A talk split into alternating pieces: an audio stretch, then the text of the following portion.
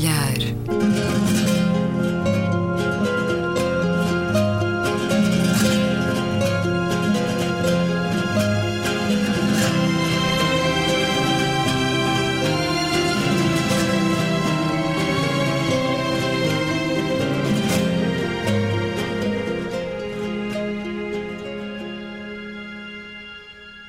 Bem-vindos a um certo olhar. É uma conversa na Antena 2 com Gabriela Canavilhas, Luísa Schmidt, António Araújo e Luís Caetano. Hoje em diferentes lugares do globo. Para começar, Gabriela Canavilhas em Genebra. Ao telefone, a qualidade de som não é a melhor, pedimos desculpa por isso, mas é uma vez sem exemplo, uma circunstância rara. Estás numa reunião do Alto Comissariado dos Direitos Humanos da ONU. Para já vamos aos vossos destaques positivos da semana. Olhar arregalado aqui a Gabriela Canavilhas. Pois, inspirada também pelas reuniões que estou a ter aqui uh, e por coincidência também, esta semana foi publicado um estudo da Science Advance desenvolvido pela Escola de Economia de Paris, que analisou o impacto dos refugiados na economia de vários países europeus, incluindo Portugal. E esse estudo uh, abarca 30 anos, desde 1975 a 2015.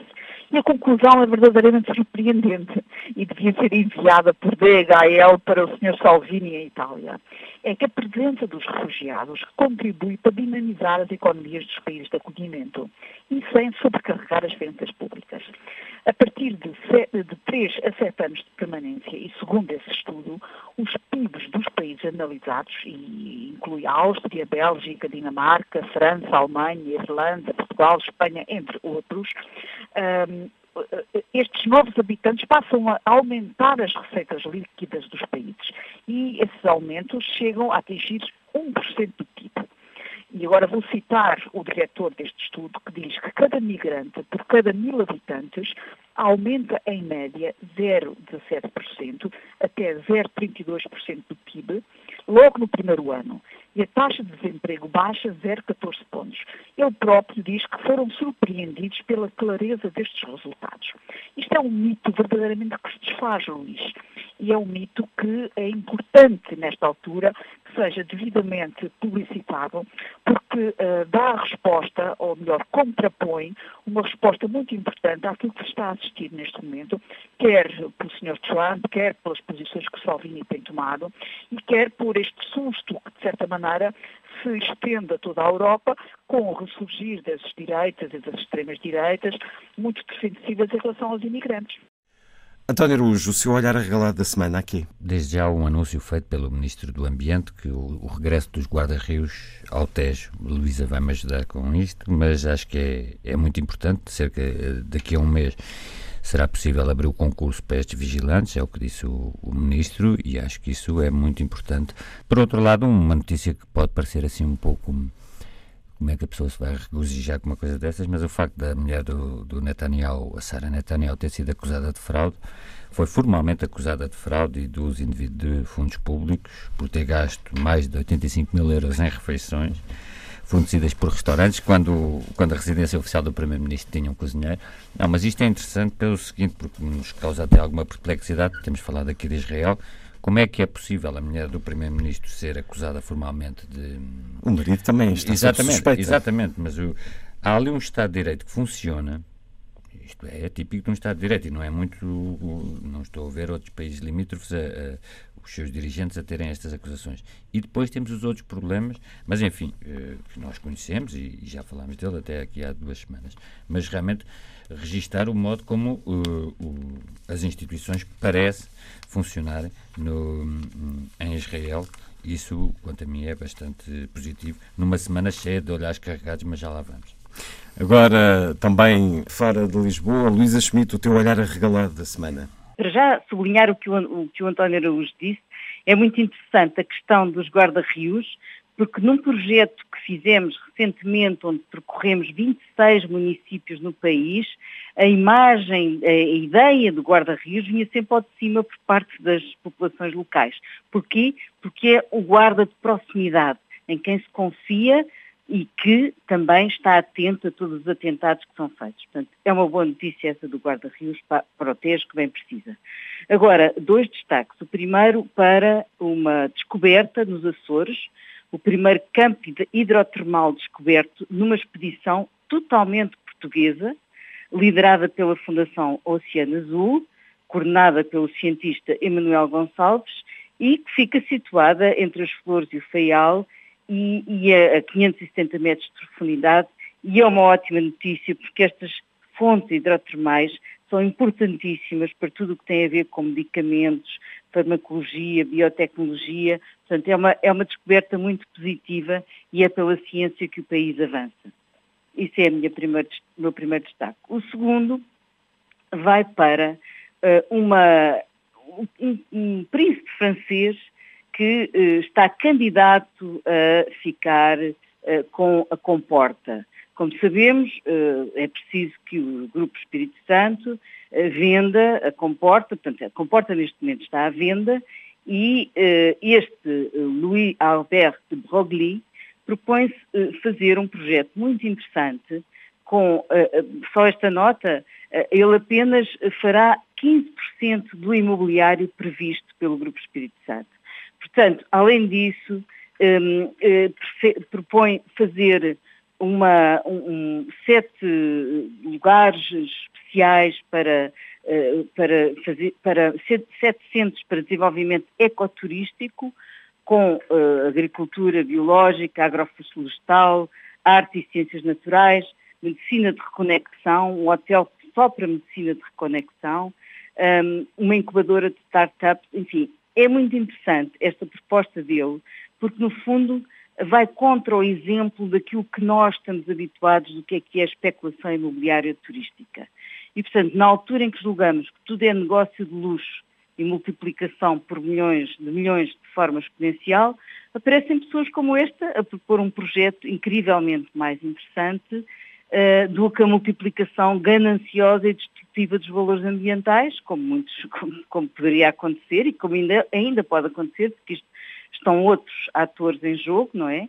Uh, o projeto que está para lá aprovado neste momento, portanto, a capacidade construtiva é megalómana, e ele vem propor uh, transformar este projeto enriquecendo o país com valores ambientais em vez de multiplicar uh, casinhas, prédios, urbanizações por todo lado. Portanto, feliz o país que tem uma opção destas, oxalá os decisores não a percam e não cedam aos lobbies do costume também estão na corrida. António? Também tinha outra notícia, essa de olhos bem abertos, o facto de um banco, o BCP, ter finalmente aprovado um regulamento em contravão aos empréstimos ao futebol. Uh, e, e Até porque já perdeu muito dinheiro. Exatamente, isto é um fim de semana em que se fala muito de futebol e concretamente do Sporting, mas realmente uh, quando nós percebemos que em setembro do ano passado, portanto em setembro de 2017, as responsabilidades do, do Sporting, eu não queria falar apenas do Sporting, mas enfim, perante terceiros já atingiam 330 milhões de euros, dos quais 220 milhões de euros eram dívidas da SAD do Sporting, quer ao BCP, quer ao Novo Banco, nós vemos que... E não está sozinho, o Sporting perdão, nisso, claro. Sim, sim, exatamente. Eu também já referi eh, aqui que a relação do BCP com o Benfica e o Futebol Clube Porto também eh, vai, eh, vai ser alterada. Aliás, acho que isto já, este regulamento interno acaba de vez com os financiamentos ao universo do futebol e, e nós percebemos o seguinte, é, agora percebemos muito do mundo que vai no, no futebol, de todos estes milhões, que acabam por ser dívidas dos bancos. Já houve perdões, relativos perdões de dívidas. E continuamos à espera de justificação para esses perdões. Claro, claro. Mas uh, também percebemos porque é que os dirigentes não querem abandonar e também percebemos que uh, ou pagarão os bancos, os seus depositantes, ou se não pagarem os bancos, pagarão todos os contribuintes quando isto se avolumar demais. Portanto, acho que é bom que haja, de uma vez por todas, um travão quando estamos a falar que um clube deve 220 milhões de euros a, a, a dois bancos, enfim, já é demais, não é? E agora, sobrolho franzido é possível a partir eh, da paisagem de Genebra, Gabriela Canavilhas? É, mas eu ainda gostava de fazer aqui mais uma nota positiva uh, que tem a ver com as imensas bandeiras portuguesas que vi nas varandas em Genebra. Está tudo pejado de bandeiras portuguesas. Não há dúvida que há muitos imigrantes portugueses aqui, Quanto ao, ao olhar uh, negativo, não posso deixar de voltar à questão dos refugiados. É porque esta semana uh, também se comemorou ou assinalou o Dia Mundial do Refugiado e sendo de facto, uh, tendo também nós, e naturalmente iremos falar disso, o caso do, da fronteira do México com o sul do Texas, o caso das crianças separadas dos pais, eu, eu queria aqui referir uma expressão que Salvini usou, a frase precisamos de uma purificação massiva, isto em relação aos imigrantes e refugiados, rua a rua, bairro a bairro.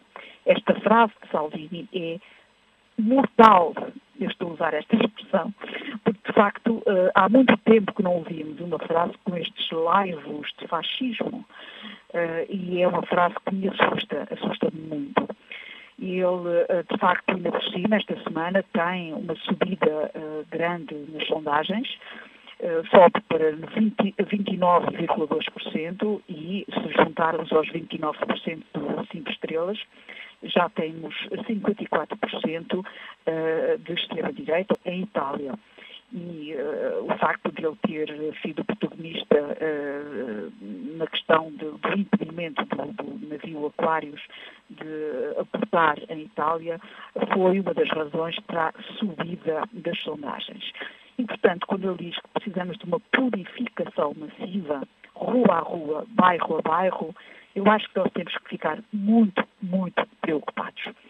E no quadro, portanto, deste, deste encontro que estou a ter aqui, que envolveu países tão diferentes como uh, o Chipre, a França, a Grécia, Israel, Itália, Mónaco, uh, Marrocos, Palestina, Sérvia, Síria, Tunísia, Turquia, uh, neste quadro, de facto, foi interessante ouvir as posições dos vários países sobre esta matéria e, infelizmente, Uh, fiquei também um bocadinho preocupada porque uh, encontrei, por exemplo, declarações como a Síria a perguntar qual é o limite das imposições internacionais sobre conceitos de direitos humanos, uh, qual é o limite quando tocam ou quando esses limites começam a ser considerados ingerência nos assuntos internos dos países.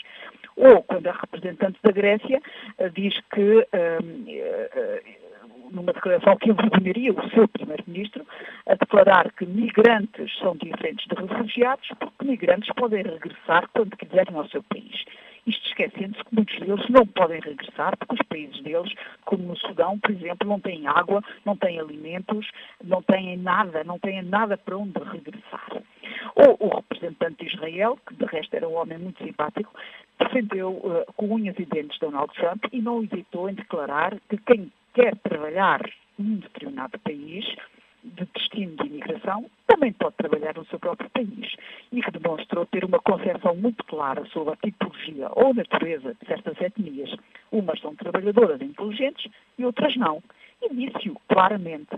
São, de facto, preocupações muito grandes, às quais eu juntaria também uma declaração uh, via Skype uh, de, alta, de uma representante do Alto Comissário para os Direitos Humanos na Líbia, que descreveu um autêntico desastre humanitário, indescritível, quase, que se está a passar na Líbia, com torturas, mortos no meio da rua, eh, uma lista infindável de contradições a tudo quanto são os tratados internacionais no que respeita à forma como se devem uh, gerir situações de crise no contexto da Líbia. Portanto, a Líbia está muito afastada dos nossos olhares, mas está, de facto, a caminhar para um inferno incontrolável.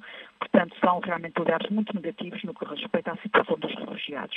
António Araújo, o seu sobrolho franzido aos últimos dias uma associação, a Associação Zero, disse que Portugal já esgotou os seus recursos naturais renováveis de 2018. E eu não sei se, se a Luísa também faço-lhe aqui um apelo se pode eh, confirmar ou afirmar isto, as afirmações desta Associação Ambientalista, que significa que a meio do ano nós já estamos a, a gastar recursos naturais de 2019 uma coisa menos controversa do ponto de vista de que é mais objetiva, o facto já as greves dos professores, eu acho que isto uh, está a atingir um limite, já, já se adiaram 8 mil reuniões hum, para lançar notas finais, um cálculo do Diário de Notícias, e, e portanto já, já foram afetados uh, cerca de uh, eh, 160 mil estudantes.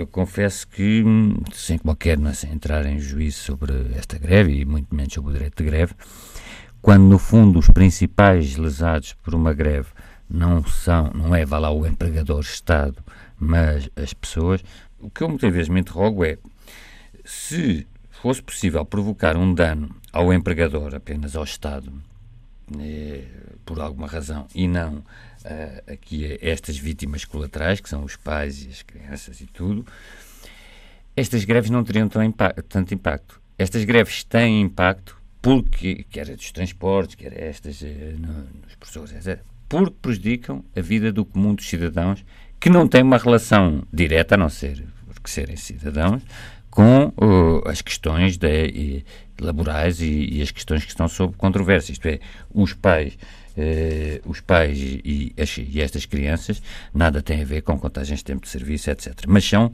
elas as principais lesadas. E pior, é por serem as principais lesadas que estas greves têm força e impacto. E, portanto, há aqui coisas que, que devemos hum, pensar e ponderar, sem, obviamente, pôr em causa o direito de greve. Por outro lado, o, noutros pontos do, do um, planeta, mas enfim, um, uma coisa transnacional, um estudo, um relatório feito, concluiu que a Apple terá pago na União Europeia, nos últimos três anos, devido a, a seus esquemas fiscais, sobretudo na Irlanda, menos de 1%, um IRC inferior a 1%.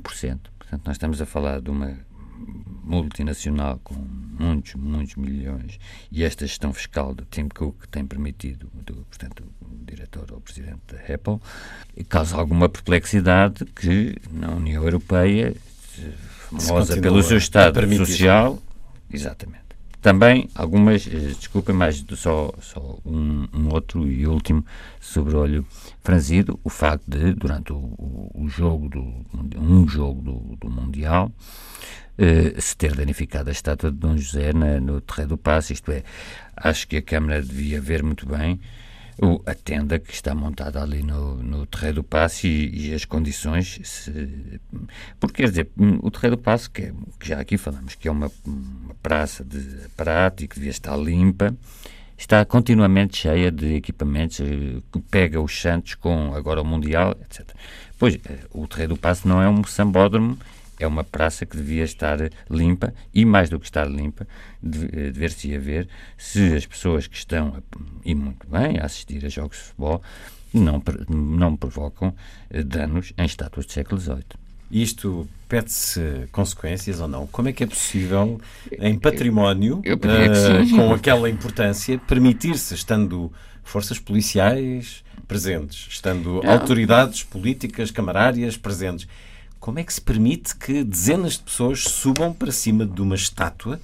Porque, porque inclusivamente, há o risco da estátua cair e de, e de, partes caírem é, em cima sim, de claro. pessoas.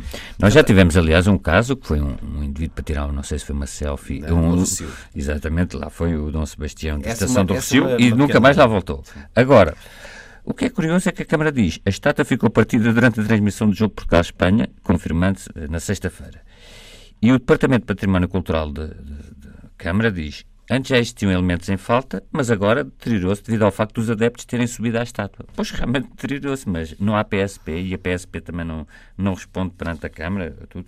Portanto... É que a fotografia é revoltante. Há dezenas de pessoas em cima da estátua. Sim, Como é claro, que é possível claro, permitir-se uma coisa destas? Isto é, nós devemos pensar, aquela estátua não foi construída ontem, até do ponto de vista da sua estabilidade e tudo. Aquela estátua é do século XVIII, não é? Portanto enfim, sabe que, por exemplo, a estátua do, do Essa de Queiroz, ali no Largo Barão Quitela, que lá está, já não é original, a original está no Museu da Cidade, teve que ser removida. Será que, para permitirmos a utilização abusiva do Terreiro do Passo por gente que só sabe é subir as estátuas, teremos que tirar a estátua de Dom José original e colocar uma cópia? Não, não sei. Se calhar temos as autoridades com a função que têm, eh, supostamente, de agir e impedir que tal aconteça. Mas repare, oh, oh, ainda, agora não queria também fazer disto um, um cortejo de notícias fúnebres, mas eh, ainda esta semana uma torre, por qual eu já aqui tinha referido, que é um edifício de 17, 17 andares, ali na, nas Picoas, verificou-se que a investigação foram feitas duas inspeções gerais que se recusaram a terminar e o Ministério Público arquivou as queixas sobre o assunto e, portanto, vai ser. Vão um... pagar uma multa de 300 Exatamente. e tal mil euros pelo, E agora vejam o belo edifício. 20 e tal metros quadrados a área definida de Claro, e agora vejam lá o belo edifício que lá está, 17 andares. Luísa Schmidt, o teu sobrolho franzido da semana. O meu sobrolho franzido junta-se a este do António, porque aconteceu noutros sítios. O que nós vemos atualmente é a cidade a ser vandalizada em muitos sítios por causa da excitação pública. E dou outro exemplo. O cedro do Príncipe Real, que é património cultural, aliás não é cedro, ele é cipreste, é um cipreste uh, lindíssimo, com 140 anos de idade, e sofreu também malfeitorias, uh, vandalismo, e ainda há pouco tempo, e, e, chegaram a incendiar o interior do tronco. Quer dizer, isto é inaceitável. O que está a passar na cidade neste momento é grave. Quando é que aconteceu e esse incêndio que, que, que não soube disso? Aconteceu agora não. recentemente. Porque, porque, não, foi só um bocadinho, não é? Mas de qualquer sim, sim, maneira, mas, mas isso é danificaram este cedro. Como é que é possível, naquele quiosque do Príncipe Real, que é mínimo, um ecrã a passar o futebol, com turistas de todo lado, a beber imenso, e depois, eh, evidentemente, ficar naquela situação que dão cabo tudo o que está à volta. Bem, nós não podemos impedir os turistas de beber. Mas não é isso. Temos é que ter é polícia isso. que, em vez de passar não o dia a enviar não, multas desculpa. às pessoas. For ecrãs em todo lado, não podes. Não há, não há espaço no Príncipe Real, num pequeno quiosque, com, numa esquina como as mesas, para ter um ecrã de futebol. Não há. Quer dizer, é preciso respeitar o espaço público. A escala dos exageros, a certa altura, torna-os insustentáveis, que é o que está a acontecer. É? Eh, o turismo e a cultura de massas não podem desequilibrar as sociedades e a cidade, e isso eh, não é muito referido porque é sempre uma coisa eufórica, mas não, pode, não se pode deixar, deixar ver futebol em todo lado em situações que não têm qualquer capacidade de acolhimento daquelas pessoas todas, como é o caso do Príncipe Real, como toda a gente compreenderá, não é? Portanto, claro que a estátua também é, é, possível pensar como é que é, não se protegeu aquela estátua, evidentemente também me impressionou, impressionou, muito aquela imagem das pessoas penduradas em cima da estátua. Por exemplo, vê-se isso no Marquês de Pombal, cada vez que há festejos do campeonato, sobem também para a estátua e a polícia Sim, está lá. Como é que isto é possível? Tem que, pedir, tem que pedir, olha, tem que haver regulação. Não se pode, isto tem pois. que haver uma regulação. A regulação existe. De certeza não, que a relação bem, proíbe as pessoas de subirem para as estátuas de Lisboa. Até para a sua própria é verdade, segurança, mas, que já aconteceu o caso mas, desse. A regulação já Luísa. Tu não ah, podes ter polícia por todo lado. Não, é? não mas, mas oh, não é só isso. É, é, porque eh, é verdade, mas se vocês virem o que é que, tem, que, é que foi a história recente do, do fim do hooliganismo na Inglaterra, é que eles criminalizaram o mau comportamento público. Portanto, é uma legislação muito mais forte do que a nossa. Eu não estou a defender este tipo de legislação, na altura até foi muito criticada por ter muito direito e tal, mas eh, acaba por ter alguma razão, não é? Porque se isto não tem parança, portanto, se isto vai numa escala exponencial, então temos que ir para medidas mais fortes, não é? E claro, também não podemos pôr polícia atrás de cada quiosque. Sim, é? mas tanto no Terreiro do Passo como no Marquês de Pombal estava é muita polícia e a legislação já existe. Sim, Sim aí é evidente. É preciso pensarmos, desculpa, Luísa, estão em cima de obras de arte. Que são obras Património público protegido com legislação. Mas eu estou a criticar isso. Agora, uh, acho que sim, eu, nesse caso, obviamente, devia ter havido barreiras e a polícia, não ter deixado de passar por ali, é evidente. O que eu digo é que se está a criar uma situação pública que é preciso cuidado para não ultrapassar um, as marcas, não é? Para não exagerar, uh, uh, tornando insustentável todos os festejos, não, sou, não estou só a falar do futebol, mas de facto como temos imensos estrangeiros por todo lado em Lisboa, e ainda bem, não é? Mas depois, porem ecrãs em sítios que não têm capacidade de, de uh, acolher aquelas pessoas, é evidente que dá asneira, não é? E já não estou a falar do Rei do Passo, que esse sim tem escala e o que deveria ter sido protegido é a estátua. Depois, o meu outro olhar franzidíssimo, é? Tem a ver com o que a Gabriela já disse. Eh, ela falou em vários assuntos, vários temas e várias medidas ligadas à questão da imigração, mas eh, eu destacava eh, esta do Orbán, não é? A lei Stop Soros, no fundo contra os Soros, não é? Que condena qualquer ONG ou cidadão que condena à prisão qualquer ONG ou cidadão que ajude imigrantes ilegais. Isto é gravíssimo, absolutamente inaceitável, cruel e desumano. E aconteceu, já que o foi referido, uma suspensão da humanidade por vontade de Donald Trump e decreto do Congresso americano. Temos os Estados Unidos, um país de referência que usou e abusou de crianças para dissuadir a entrada de imigrantes ilegais. O procurador Jeff Sessions chegou a usar a Bíblia para justificar este ato. A Fox News disse que as crianças estavam como que em campos de férias e depois do mundo protestar, os próprios norte-americanos, as próprias Melania Trump ou Laura Bush contestarem esta medida política que separava as crianças dos seus pais e as imagens que percorreram o mundo de crianças em jaulas, em sacos-cama, duas dezenas de crianças numa jaula. Donald Trump eh, recuou, assinou um decreto a determinar que crianças e pais fiquem detidos por tempo indeterminado, mas juntos mas garante a manutenção de uma política de tolerância zero. Isto aconteceu e, apesar de ter dito que houve reação mundo fora, foi a reação suficiente? Ou começamos a encarar o que Donald Trump faz, decide e põe em prática como um novo normal na sociedade contemporânea? Gabriela Canavilhas. Eu não sei o que é o novo normal, mas uh, à partida nós já estamos um pouco habituados também aos avanços e recuos do Donald Trump, não é? De qualquer maneira, ele agiu pressionado pela comunicação social. Ele é um homem que se move pela imagem, move-se pela comunicação social.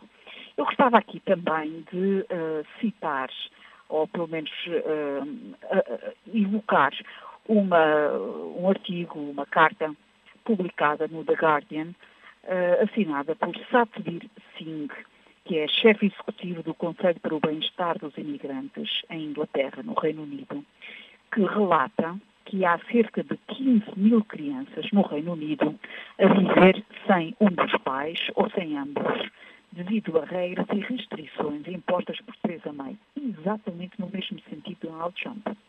E o caso é tão grave que também o Alto Comissário os, eh, das Nações Unidas para os Refugiados já emitiu um briefing instando o Reino Unido a dar seguimento às determinações da ONU sobre a necessidade absoluta das crianças terem os pais presentes na sua vida ao longo do seu desenvolvimento.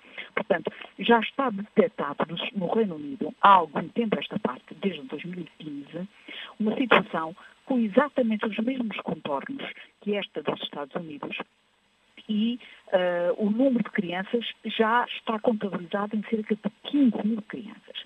Acontece que este Satwir Singh foi ele próprio vítima desta, desta separação dos pais quando veio para, para, para o Reino Unido e esteve em criança uh, num centro de detenção muitos meses, até finalmente ser reunido com a família. Portanto, o que eu quero dizer aqui que a Inglaterra, ou a Theresa May, o Reino Unido, também tem telhados de vidro. E quando Teresa May faz declarações públicas uh, criticando esta medida de Donald Trump, uh, infelizmente também devia olhar para o seu caso interno. E quem diz Teresa May, provavelmente haverá outros países na, na Europa que têm também situações parecidas.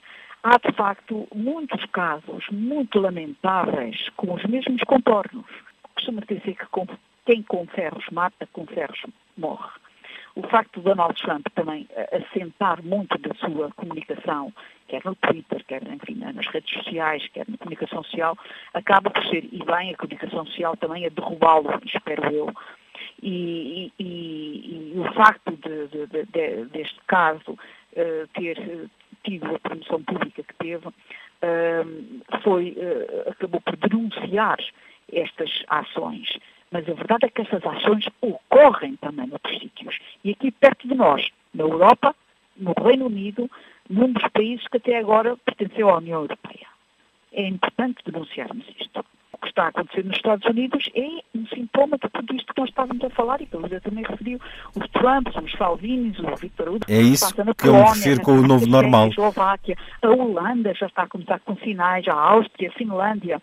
Há, de facto, muitos uh, muitos, muitos sinais preocupantes e muitos líderes que, que fazem voz pública de desagrado em relação a esta ameaça, aquilo que consideram ser uma ameaça. E, infelizmente, não há vozes públicas com esta força de líderes internacionais que defendam a integração destas pessoas.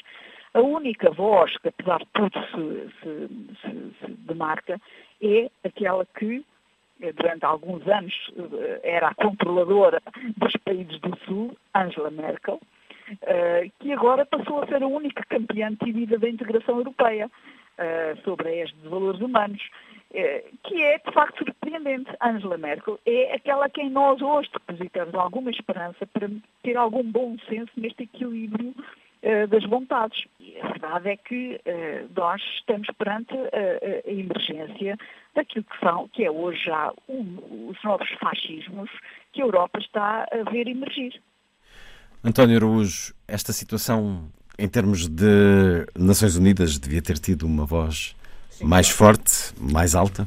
Claro, eu, é preciso também, se calhar um dado que não referimos aqui, que é o facto de, dos Estados Unidos também estarem a sair do Conselho dos Direitos Humanos da, das Nações Unidas. Já não, é, já não, é, a primeira vez que acontece. Pois, exatamente. Mas, mas agora vem agora junto tem todo com um, outra ação. Um significado. Aliás, quando se fala desta questão da separação das crianças, também já veio alguém referir que o próprio Presidente Obama tinha uma política de imigração que era, eh, de certa forma, dura, e, mas que é necessária. Claro, claro, exatamente. Mas, mas nada, nada com isto, até porque isto sobretudo, é estúpido até do ponto de vista dos objetivos que se pretende alcançar, porque provoca tal clamor que depois é obrigado, hum, o Trump foi obrigado a, recuar, se calhar por posições muito, muito uh, anteriores àquelas que, que ele próprio defenderia. Isto é, é, mesmo do ponto de vista da estratégia de contenção em relação a abusos de imigração, etc., isto é, é, é, é um erro, é um erro.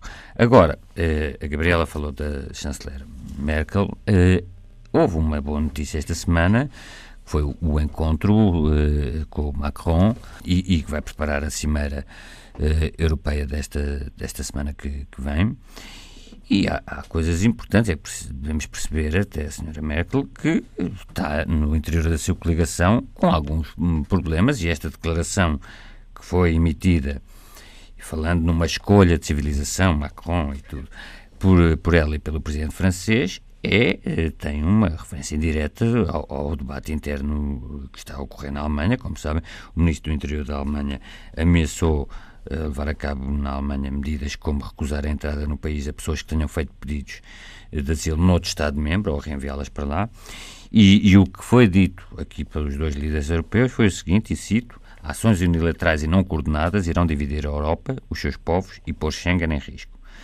E, portanto, há aqui um, uma tentativa, não sei, também numa altura em que, como se sabe, a Grécia está prestes a sair do, do, dos programas de, de, assistência, por meio de empréstimos, melhor dizendo, eh, pode haver aqui uma conjunção europeia eh, em que, eh, e a própria chanceler precisa disso para, de certa forma, disciplinar-se, conseguir a sua grande coligação no, no seu país. E, e, pode haver aqui uma janela de, de esperança hum, porque, porque, porque estes dois líderes, estes dois, eu não quero, quando digo grandes líderes não é no sentido laudatório, é grandes líderes no sentido de líderes de dois grandes países, exatamente, eh, é, são ainda eh, gostes ou não gostes deles, eh, do estilo ou não do estilo, ou do conteúdo ou da forma, não interessa, são ainda o travão para realmente aquelas eh, ameaças que nós vemos por todo lado, eh, de Polónias às Hungrias, etc, etc, etc, etc.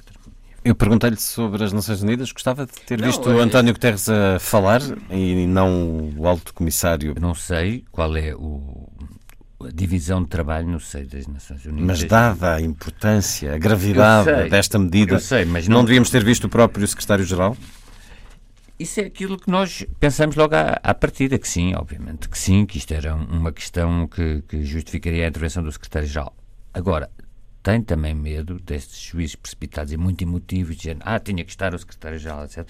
Não sei até que ponto é que a intervenção do como te sabe, interveio, o alto comissário, se isso não foi coordenado ao nível da ONU para não alienar apoios americanos, enfim, não sei. Mas realmente, à primeira vista, isto era uma matéria, até pelo impacto que teve a nível mundial. E até eh, pela saída dos Estados Unidos. Exatamente, de... tudo isso justificaria uma, uma intervenção do, do secretário-geral. Eu com isso não estou aqui, eh, repare Luís, muito a tentar defender o engenheiro Guterres, não é isso que está em causa. Não sei, é que há meandros diplomáticos que muitas vezes só uma semana ou duas depois é que se percebe.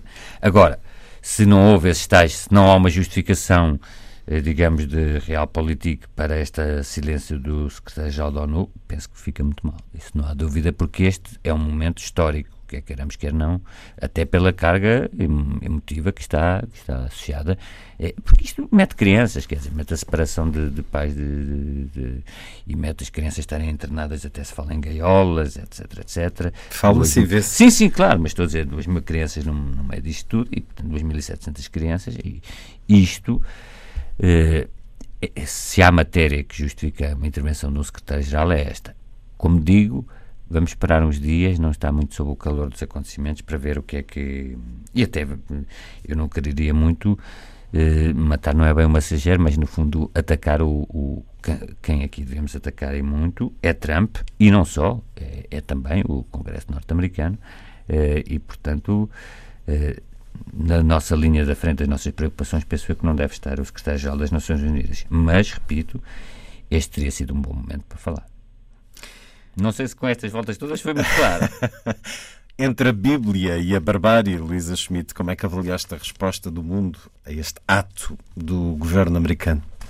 Foi uma suspensão da humanidade efetiva, não é? com o que aconteceu com as crianças mexicanas. Mas a sequência é impressionante, porque exatamente ao mesmo tempo que a filha de, de Donald Trump, Ivanka Trump, estava a publicar uma fotografia, uma imagem, aos beijinhos a um bebê loirinho, tipo, os nossos bebês é que interessam, não é? E, ao mesmo tempo que isso estava a acontecer, a medida de tolerância zero fazia esta barbaridade de separar bebês dos pais imigrantes, bebês escuros, não é?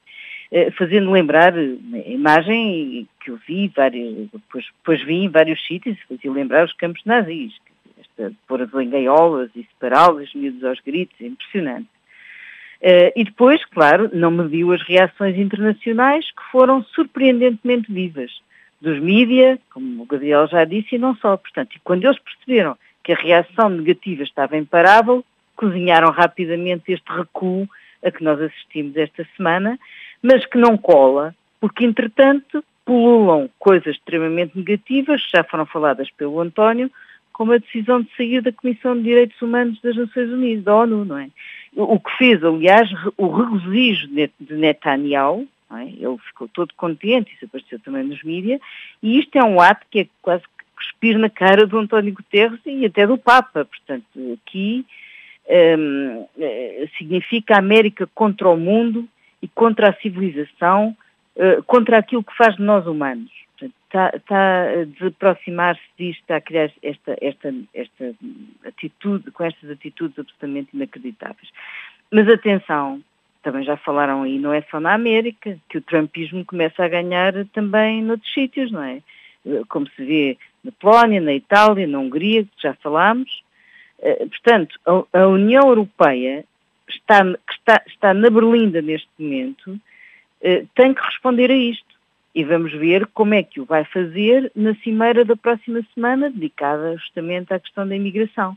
E eu também tenho esperança, como o António, um, na, tenho, tenho, esperança na, na, na, Merkel e no, e no Macron, no fundo são os, do, os dois países fortes, uh, centrais, para poder aqui um, dar, usar os seus meios e, e, dar outra, criar aqui uma política específica, já se fala até de uma agência para a migração, mas que é uma medida polémica que muitos não concordam, não é? Mas no fundo hum, a União Europeia tem que usar os seus meios para cativar os cidadãos europeus que estão contra este tipo de medidas. E mesmo na Hungria, quer dizer, em todo lado, em todos os países onde nós vemos agora estes líderes de extrema-direita tomarem estas medidas, em todos esses países há cidadãos que, que não concordam com isso. E, portanto, eh, é necessário que possa haver comunicação com essa sociedade civil eh, e medidas eh, muito, muito fortes e muito claras, sobretudo muito claras nesta matéria. Sempre sem nos esquecermos que este tipo de problemas eh, também se combate muito na origem, não é? Uh, nós sabemos que demora muitos anos, mas é preciso haver políticas muito mais direcionadas e fortes para o desenvolvimento. Uh, para, o, para os, os, países de onde estas pessoas querem sair, pelas mais diversas razões, que vão desde os refugiados e a guerra, até às alterações climáticas e as incapacidades de produção que muitas destas terras já hoje têm. Eu não gostava, Luís, de, de trazer ainda aqui uma reflexão que é a linha muito tênue que separa o conceito de imigrante e de refugiado. Porque sabemos bem que os imigrantes económicos têm um perfil e os refugiados políticos ou refugiados de guerra têm outro perfil.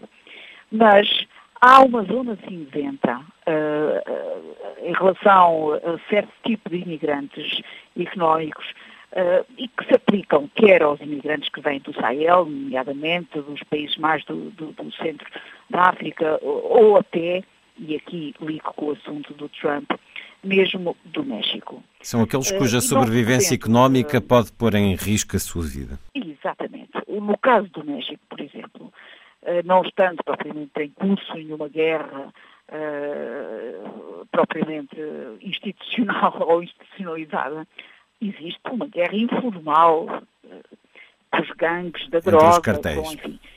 E este tipo de, de, de, instabilidade que afeta a vida de milhares e milhares de pessoas no México, ligado sobretudo ao tráfico de droga e aos gangues, é algo de, uh, que faz com que as, muitos desses imigrantes procurem fugir dessa vida instável, muitos deles para salvar a sua própria vida e isso salvar a vida das suas próprias crianças. E há muitos relatos de gente que é obrigada a voltar para trás e que é assassinada na primeira esquina. E, portanto, é preciso também uh, perceber bem que muitos destes mexicanos e essas famílias com essas crianças que tentam saltar a fronteira para os Estados Unidos, muitos deles estão a tentar salvar a sua própria vida. E esse estatuto de refugiado precisa de ter uma definição, às vezes, um bocadinho mais alargada e encontrar-se uma definição uh, que se enquadre nesta, nesta, nesta tipologia de, de, gente que está à procura de uma melhor vida, mas sobretudo também está muitas vezes a tentar salvar a sua vida de um contexto que, não sendo de guerra anunciada e institucionalizada, é uma guerra do dia a dia, do cotidiano, que não lhes permite sequer sobreviver. António, queria acrescentar?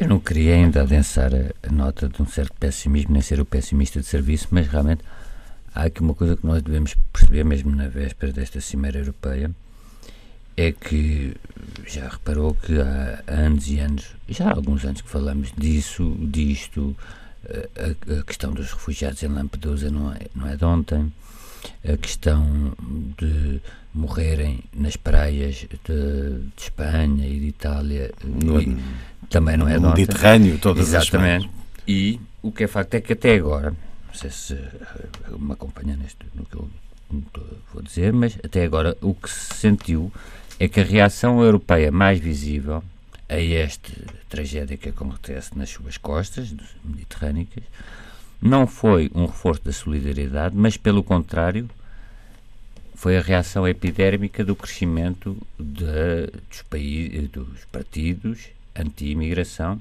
sobretudo no caso italiano.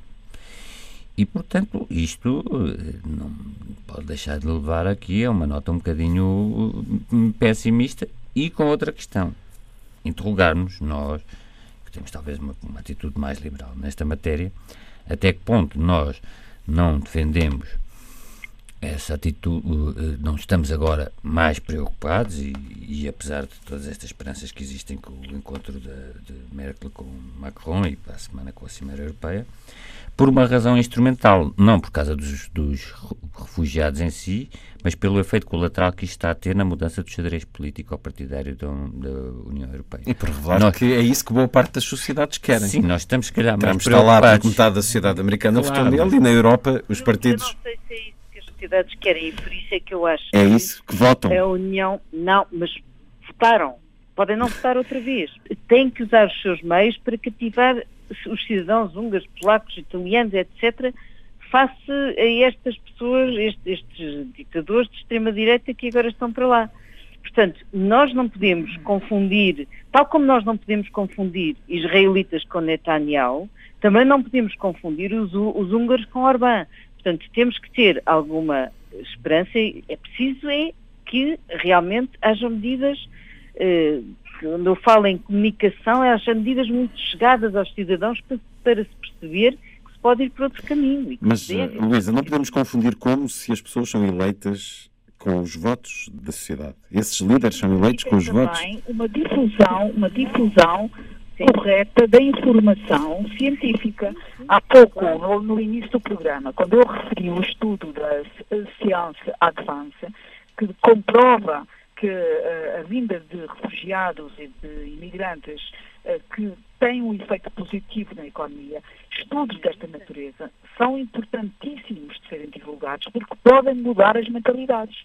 Claro, e há muitas mentiras que são difundidas pelas redes sociais e que a realidade desmente. Há muitos cidadãos que estão contra, no fundo é ir buscar esses cidadãos e multiplicá-los, quer dizer, é preciso chegar a eles, é preciso chegar a estas populações. Com isso, com divulgação dos, dos estudos, com maior clareza na forma como se aborda este problema, com uh, as vantagens que, que pode haver uh, em medidas de acolhimento, mas também em medidas de, como falávamos há pouco, de desenvolvimento localizado nestes países, quer dizer, tem que haver aqui uma mudança que já se fala há muitos anos, já se fala há muitos anos, muitos cientistas, muitos pensadores, muitos economistas até do desenvolvimento têm falado disto, é pôr em prática. Vamos às vossas sugestões para os próximos dias, António. Uma proposta do, do Museu Nacional de Arte Antiga, não é a primeira vez que o faz, já, já surgiu com o Sequeira, com, com o Domingos Sequeira. Agora também mais um apelo ao mecenato de, de uma ajuda eh, de crowdfunding para eh, restaurar o presépio dos Marqueses de Belas, que é um presépio lindíssimo, do tempo do Marquês de Pombal. Não, não podemos só destruir as estátuas do, do Dom José, e podíamos contribuir para reunir os 40 mil euros penso que não é muito necessários para restaurar o presépio dos Marqueses de Belas e há várias modalidades de apoio eh, e, e, junto ao Museu Nacional de Arte Antiga eu juntar-me ao apelo para esta ação benemérita. Gabriela Canavilhas, uma sugestão para os dias que aí vêm. Coimbra está a celebrar o quinto ano da classificação da Universidade de Coimbra, Alta de Sofia, como Património Mundial e tem um programa alargado com iniciativas ao longo de todo o fim de semana que vale a pena assinalar e que incluem espetáculos, visitas guiadas, conferência, uma conferência presidida pelo nosso embaixador português junto à Unesco, Sampaio da Nova, e vai terminar com um concerto pela embaixadora da Universidade de Coimbra, Adriana Calcanhoto. E ainda no dia 30 vai haver um espetáculo da Trincheira Teatro, Sofia Meu. Portanto, vamos celebrar Coimbra e, o seu, e a sua classificação como património mundial da humanidade. Luísa Schmidt. Para quem estiver em Lisboa, não deixe de ir ver a retrospectiva da obra de António Pedro Vasconcelos, que já começou na Cinemateca, mas que se prolonga por este mês fora, e com, destaque, com três destaques que eu queria fazer aqui. Um é o, o, o filme O Jaime, que passa dia 26 às 21h30. O outro um, o Aqui del Rei, dia 30 às 19 horas, uh, e finalmente o filme mais visto, quer dizer, acho que é mesmo um, nos anais de cinema novo o filme mais visto, com mais de 270 mil espectadores, O Lugar do Morto, com a dupla Ana Zanatti e Pedro Oliveira, que passa dia 29 uh, na Cinemateca. Uh, também queria, para quem estiver no Algarve, sugerir que não perca o 15º Festival MED, com sonoridades e danças do mundo inteiro e com a presença este ano de Bonga, La Pegatina, uh, com também com Dub Inc., enfim. Uh, é um festival muito animado, com música, dança e muitas outras atividades, em Lolé. E foi um certo olhar. Hoje não nas melhores condições técnicas, pelas quais pedimos desculpa, com dois dos participantes ao telefone espalhados pelo mundo, circunstâncias excepcionais assim o ditaram. Foi um certo olhar com Gabriela Canavilhas, Luísa Schmidt, António Araújo e Luís Caetano e os desejos de uma excelente semana.